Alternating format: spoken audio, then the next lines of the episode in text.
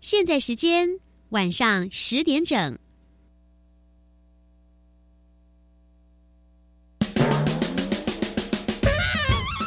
学，你对自己未来的想象是什么呢？我想当区块链工程师，我想当资料科学家。哟，怎么都跟科技有关呐？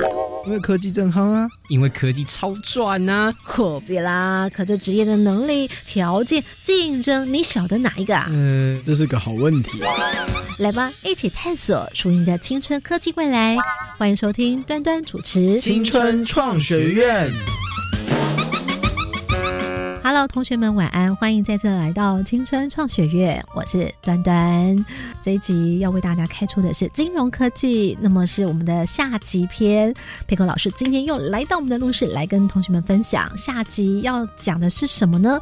我们上集跟同学们分享的是 NFT，这回我们要请佩克来跟我们分享的是有关于比特币还有区块链的应用跟发展。对他的工作来说，他每天的挑战，他的工作的能力跟条件是。什么呢？为什么他这么热爱他的工作？除了可以为公司带来商机之外，对他来说到底有些什么样的意义呢？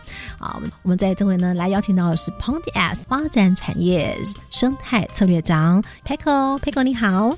丹丹你好，我是 Paco。我们要先请同学来进行一个快问快答。首先来介绍我们今晚的节目小帮手有三位，两位女生，一位男生。好，先来介绍子勋。大家好，我是曾子勋，然后我现在就读交通大学电机学系，现在目前刚刚升大一哦。接下来要来介绍是敦明。大家好，我是曹敦明，目前就读板桥高中二年级。接下来介绍凤君。大家好，我是高凤君，目前就读新店高中一年级。好的，我们总共有三位同学。来，此刻同学们准备好没？马上就来进行快问快答。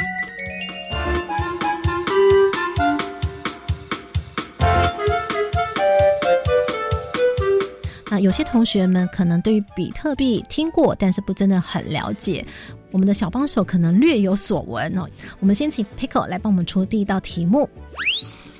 所以大家大概有听过比特币，对不对？所以我想要问一下，说那我们想到新台币，新台币是由呃中央银行发行的吗？是。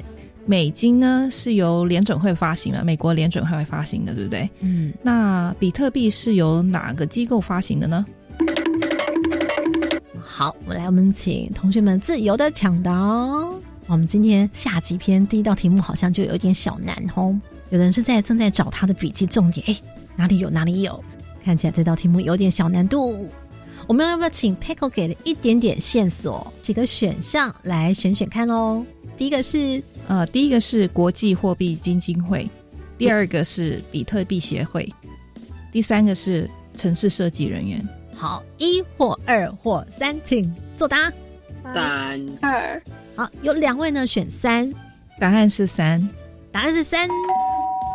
子勋回答看看，为什么你选的是三？哦，他是城市设计人员，因为前面有说一般的货币是像我们台湾就有央行，嗯，那如果是这种比特币，如果又是有一个协会出来搞比特币的话，那跟央行又有什么差别呢？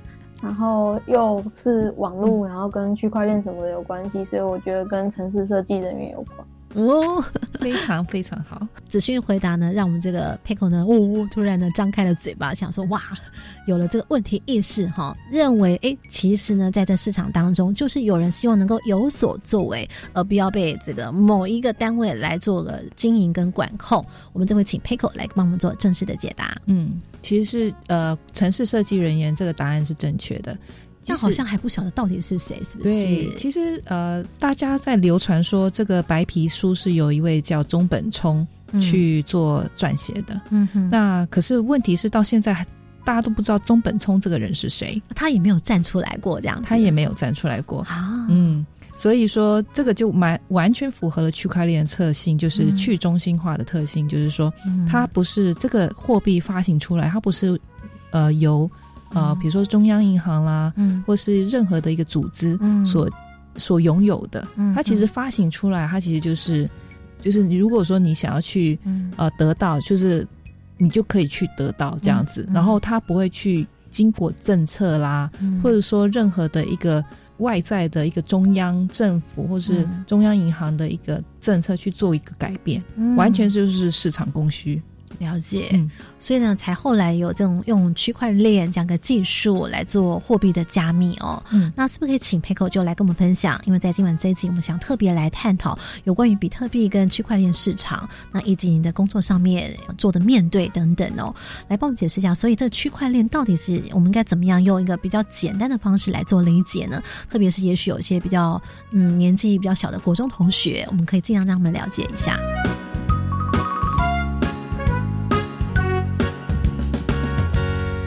基本概念维他命。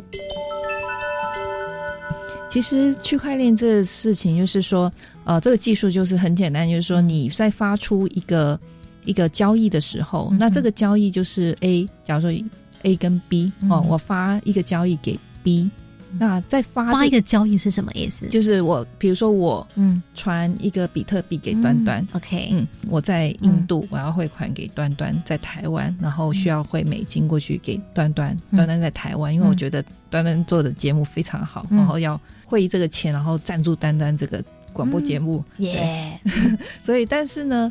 在汇款的过程中，就会经过中央银行啦、结算单位啦，然后在端端端手上的时候，可能就少了差不多快十趴的的手续费，然后中间可能银行也会打电话来问说，为什么你这笔美金进来是怎么回事？这样子，嗯了解，所以、嗯。那比特币的话，其实就嗯。就是点对点，嗯。我要发给端端比特币，嗯。从 A 点到 B 点，我就直接发给你了。嗯。嗯，中间是谁来确认这个交易呢？其实就是呃，我们所谓的比特币的矿工。嗯。那这些矿工他其实有一个工作，就是说、他必须要确认说这笔交易它其实是没有重复的，嗯哼嗯，就不会有所谓的嗯。双重付出或是双重交易的问题，我们叫 double spend。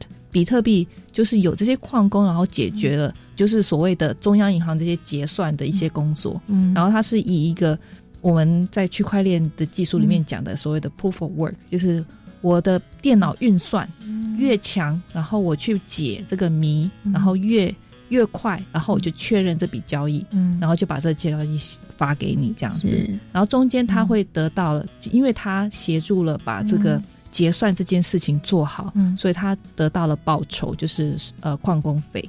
但这个所谓的矿工一般是自愿的嘛，对不对？对，就是你有机器，因为嗯。你在解这个电，对你在解这个问题的时候呢，嗯其实你会需要一个机器去做结算。对，第一次了解初步入门的话，嗯、我们都会听到数位账本，嗯所以我们可以想象说，如果我们要这个做比特币。啊，这样子的支付的时候，要想象是你自己的这个，并不是像在一般银行这样开户，不是的，是一个数位的账本，对不对？嗯对然后这个数位的账本在全球，只要呢有这个来加入的人，他们都有你的账本里面的记录，对，是不是？对，就是比如说端端他下载的一个钱包，嗯然后这个钱包呢，它其实就有端端的地址。嗯，那不管端端人在哪里，嗯嗯只要他发或是他有这个地址，嗯。他就可以收，嗯。然后他可以收比特币啦，他可以收以太币啦，嗯这些就是看这个钱包资源哪一类的货币，这样子，哪一类的虚拟货币，那完全就是中间所谓的嗯。结算。嗯。哦，我们刚刚讲的区块链，它其实在做结算的时候，嗯。它结算就是一个做验证的过程。嗯。那验证完之后就会出块，这个块里面就会有嗯。A 跟 B 之间的交易，然后已经在这个 record 里面，在这个记记录里面。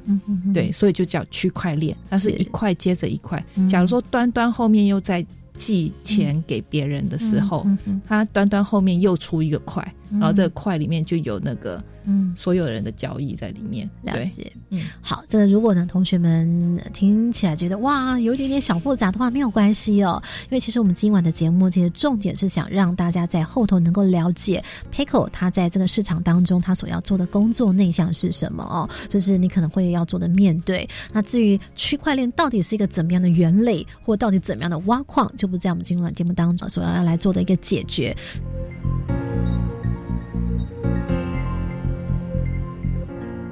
我我们待会要来出一道题目，请同学们一起来想想看哦。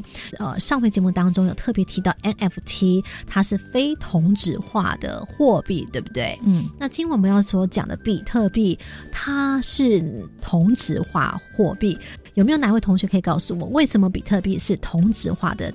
敦明，就比特币一个比特币不会代表一个特定的嗯作品或者什么，就像上一集举到的例子嘛，就是呃，像是一千块哦，好几张，那可能赋予它的价值，那这个就是比特币。那嗯它跟最大的差别就是它们价格价值就是一样，嗯然后它们没有各自代表不同的东西，所以它们的价值是一样的。好，我们这回就来请 Pico 来帮我们分享一下哦，为什么呃这个 NFT 它是不可分割，但是呃比特币它是可分割的呢？嗯其实你比特币你可以用一个比特币去做交易，嗯那如果说你把这个一个比特币分割成一百份，就变成零点零一的比特币。因为有时候支付的时候不见得会支付一块的比特币，，对，一块比特币大概是多少的？现在已经到了六万多美金了，哦，你看看，台币应该一百八十万吧？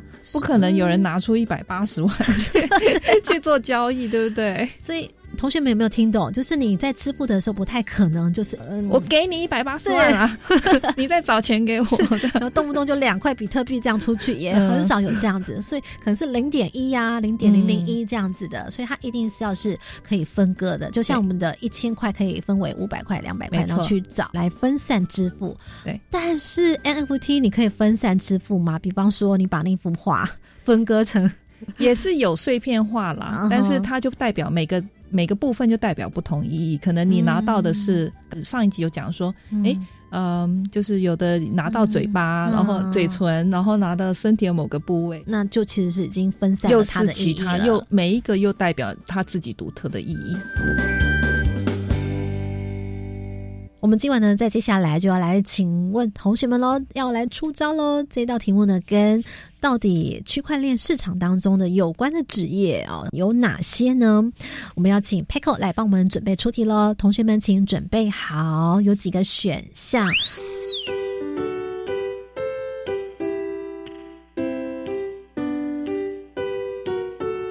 请问以下哪一些不是区块链的相关工作？有五个哦，请听清楚：一、理财专员；二、社区经理；三、法务合规官；四、产品经理；五、构城市开发员。请作答。好，有人比三，凤君比二，子勋比一，但他们都认为产品经理是，构城市开发员是。子勋最后作答，来，子勋，你说理财专员不是，为什么呢？产品经理就感觉区块链就会拿来卖东西，所以需要产品经理。然后法务合规官是我觉得所有产业都需要一个法法律相关的东西。嗯啊，理财专员也很重要啊，不是吗？对啊，所以我乱写。那你乱选？来，凤君呢？你觉得为什么你认为社区经理不是区块链当中的相关工作？因为我不知道社区经理是什么。只知道那个社区的阿伯、社区的里长是什么，对不对？对，好，我们的敦敏同学呢？你刚刚好像指的是法务合规官，对不对？你认为这个不是？就他听起来很法务，就跟区块链好像扯不太上关系。哦，我也我其实也不知道。嗯，OK，那我们这里就请 Pico 来解答，答案是答案是理财专员。资讯。你说乱猜，竟然被你答对了。所以我大概解释一下为什么呃，就是理财专员不是，因为其实呃，在区块链行业之中，最重视的就是你自己的钱包你自己拥有。嗯呃，你在设立钱包的时候，这个密码是嗯是系统自动生出来的，嗯哼所以说呃，发行钱包的单位或者是说呃，就是城市设城市设计师，他们其实都不知道你的密码是什么。哦所以你密码丢了就丢了，你不能找找 回去就说啊，我密码丢了，我可不可以帮帮我重设？你知道手机还可以有可能找回，对不对？有忘记密码功能，这完全没有，是不是？这完全没有，啊你丢了就丢了，因为这个区块链就是去中心化，没有一个机构帮你保管密码，那你要记得哦。Pico 的意思是说，那如果里面我有存钱的话，啊，密码忘记的话就就没了，对，所以就有发生过说有很多人有比特币，在早期的时候有比特币，然后是后来比特币突然涨了这么多，然后他们找不回钱包，也因为他们找不回密码，嗯，那些钱也没有任何人可以使用，也没有任何人使用。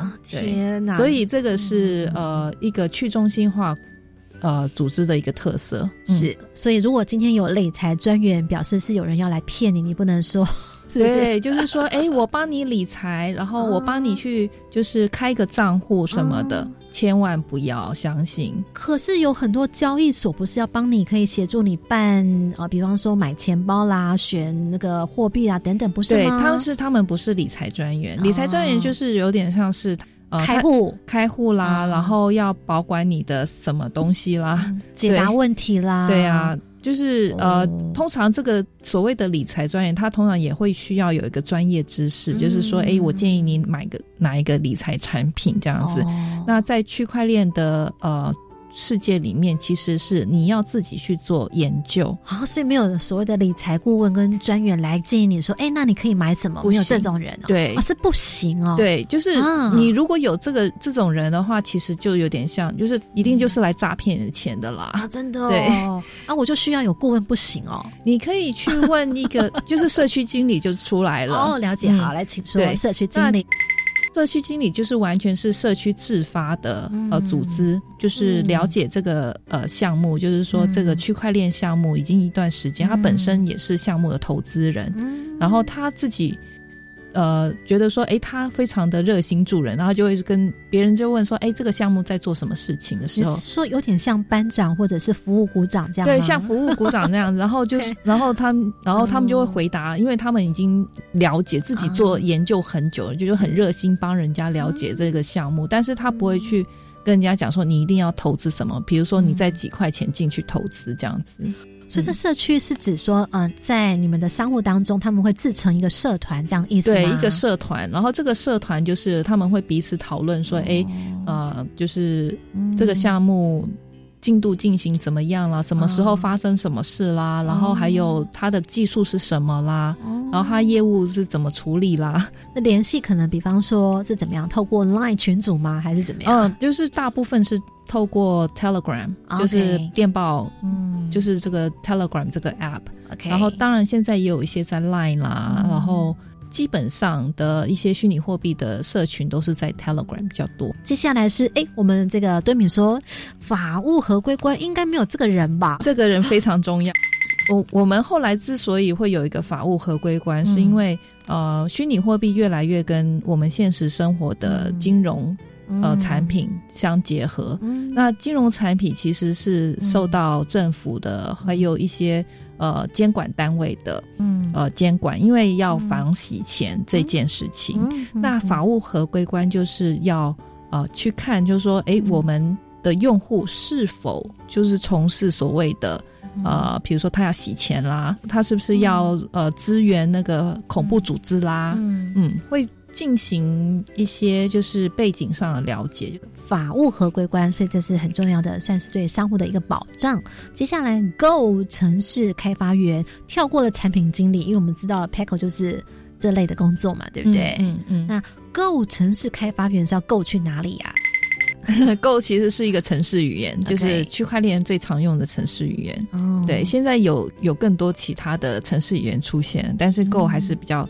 就是经常性可以看得到的，嗯，对。那大部分区块链的公司，然后也是希望能够聘请有关于构程式员的的一个职位，这样子。好，今晚呢，在上半阶段来跟大家分享有关于区块链的相关工作大概有哪些。接下来我们就要来听听看喽。那所以到底 Pico 在你的工作当中，哎，你自己的面对还有挑战是什么呢？来，印象这题之前，我们来听听看我们的小帮手对于我们的 Pico 有些什么样的好奇疑问呢？快问快答哟！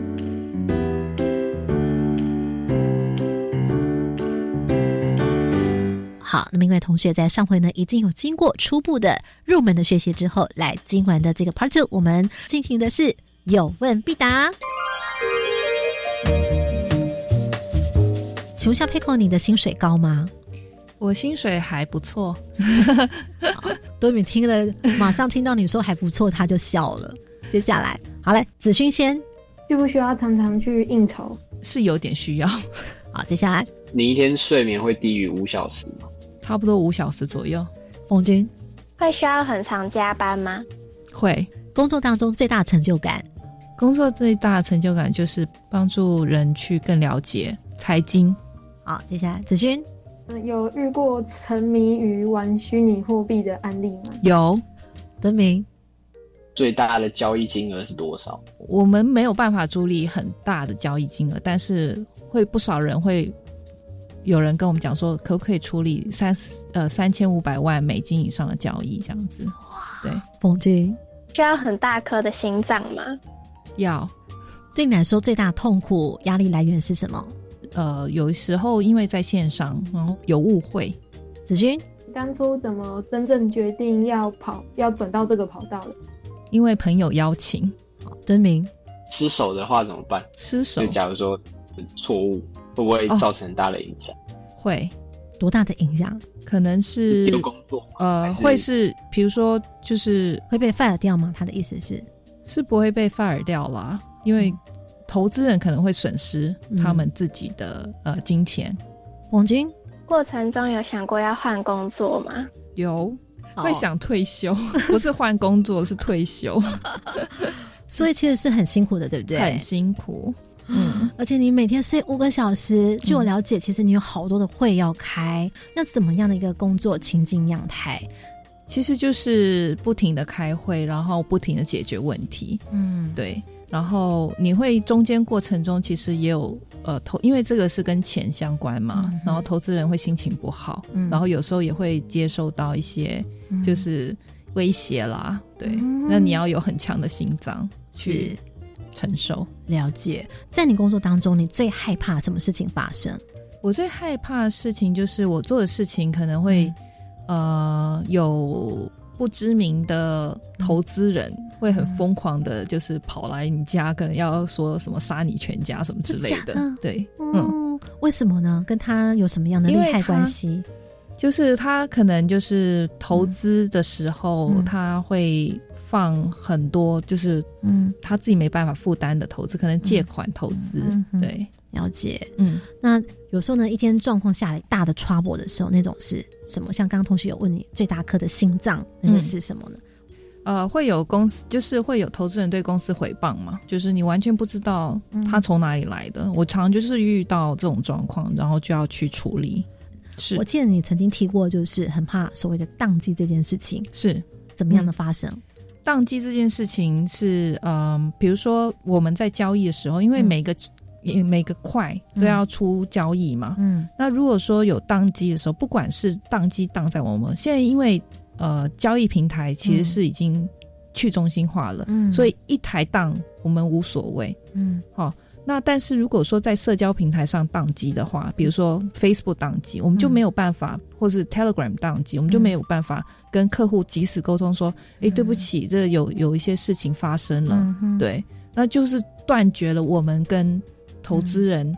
或是我们跟社区的一个沟通管道，所以这个是蛮蛮蛮严重的。了解。嗯，那刚才子勋有特别问到，他说你为什么会 转到这个行业来？嗯特别他跟科技有这么大的关系哦，朋友的推荐而来。那这个过程是呃，其实我在就是跟现在这位就是呃共同创始人以前是同事，嗯，所以他一直都是一个创业家。然后，哦然后他说他希望他以后创业就是有机会能够请到我，哦 所以就答应朋友的邀请，然后加入他的公司这样子。所以你认为你的是哪个特质让他觉得说他就一定要选 Pickle？原因是什么？以前一起工作过，然后他知道说我在某方面就是、呃，可能公关上面还有行销方面特别专长，对工作的态度非常认真，然后就一直不眠不休的工作。他觉得在他的印象中，我是一直不眠不休的工作的人，嗯所以说把一些公司的事情交给我的时候，他还蛮放心的。呃，我身边其实是嗯，很多人本身之前他可能已经有一些专业了，可是区块链真的是一个很新的行业，嗯大家都是从从头学起，嗯。所以有很多的实验，就是自己要自己跳下去做实验。嗯。有关于金融部分，嗯。我们也有律师，他法务人员，他之前其实不、不是处理呃区块链相关法务，或者是中央银行就是申请执照的法务，他必须也要跳下来去处理。所以呃，这对我们来言其实还蛮多学习的。专业的话，就是我们本身累积的一些什么行销基本知识啦，写程式的一些基本常识啦。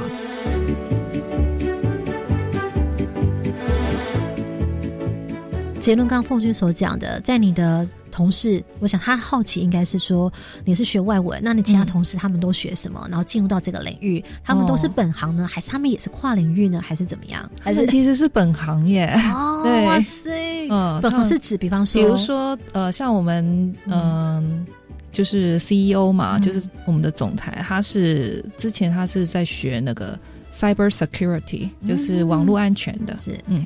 然后，那另外一个创办人他是学就是律师，嗯，对，他是他本身就是律师，但是他当财务长，他是律师跟会计师双执照，我这里很厉害。但是他当财务长，那他当财务长不是传统的财务长，他是专门设计我们的就是代币经济这一块的，哦，嗯，他不是处理公司支出付出这一块，他是处理代币经济。了解，但你很厉害。对米刚刚的问题，想请问，那你怎么学习？对，就是平常。